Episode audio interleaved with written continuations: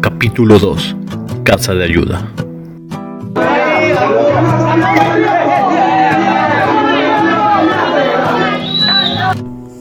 Mi nombre es Estefanía. Bienvenidos a este documental sonoro, donde conoceremos un centro de rehabilitación para personas que perdieron su rumbo en el alcohol y drogas. Este proyecto es realizado por estudiantes de la carrera de periodismo de la Universidad Laica Vicente Rocafuerte.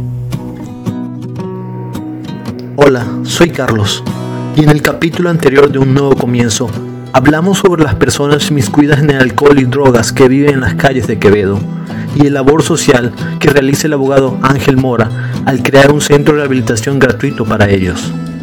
En este nuevo capítulo conoceremos un poco más sobre la casa de acogida. Además, tendremos el testimonio de una enfermera que ha estado al tanto de cada paciente, contando su experiencia y puntos de vista. Unas calles antes de llegar al centro de rehabilitación se alcanzaba a escuchar música. Parecía que estaban en alguna fiesta. Cuando entramos al lugar, lo primero que creímos fue habernos equivocado de sitio, ya que parecía un centro de recreación. Había jóvenes jugando indoor, otros haciendo algún tipo de manualidades, mientras que algunos solamente nos miraban raro. Entramos a la oficina del fundador de esta casa de acogida, el abogado Ángel Mora Salinas, donde nos profundizó un poco más sobre su proyecto.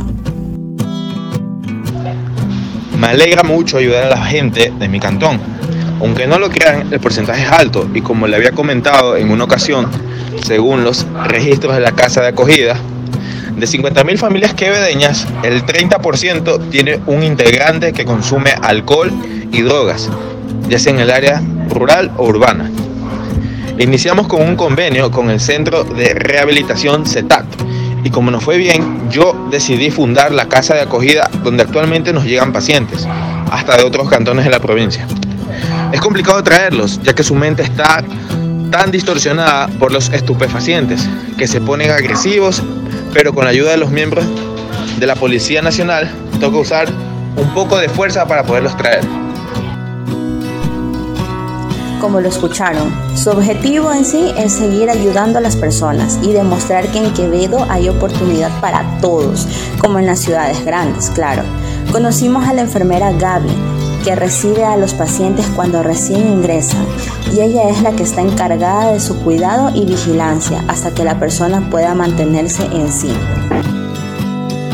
A ver, te comento, eh, este tipo de trabajo es muy complejo, ya que amerita mucha paciencia y cuidado, ya que debido a que la mayoría de los pacientes llegan en un mal estado, inclusive suelen atacar al personal. En muchas ocasiones intentan escaparse debido al gran daño que tienen, el, debido al gran daño mental que tienen gracias al consumo excesivo de sustancias no, no autorizadas. Bueno, en lo personal yo te puedo comentar que considero que es un buen proyecto, pero se necesita más ayuda y colaboración de personas externas, ya que hemos recibido y siguen llegando pacientes de otros cantones. Se ha evidenciado que la mayoría de las personas con algún tipo de adicción que ingresan a este, a este centro, esta unidad o centro médico, como ustedes lo quieren llamar, logran salir completamente rehabilitados y algunos eh, salen con plazas laborales. Inclusive eh, es un cambio de vida tanto para el paciente como para sus familiares. Mientras que Estefanía conversaba con la enfermera, me tomé un tiempo para observar detenidamente el lugar y ver las interacciones de los pacientes. Y es ahí que me di cuenta que estos personajes tienen una oportunidad para cambiar. Y es cuestión de empeño tanto por parte de ellos como del personal para lograrlo.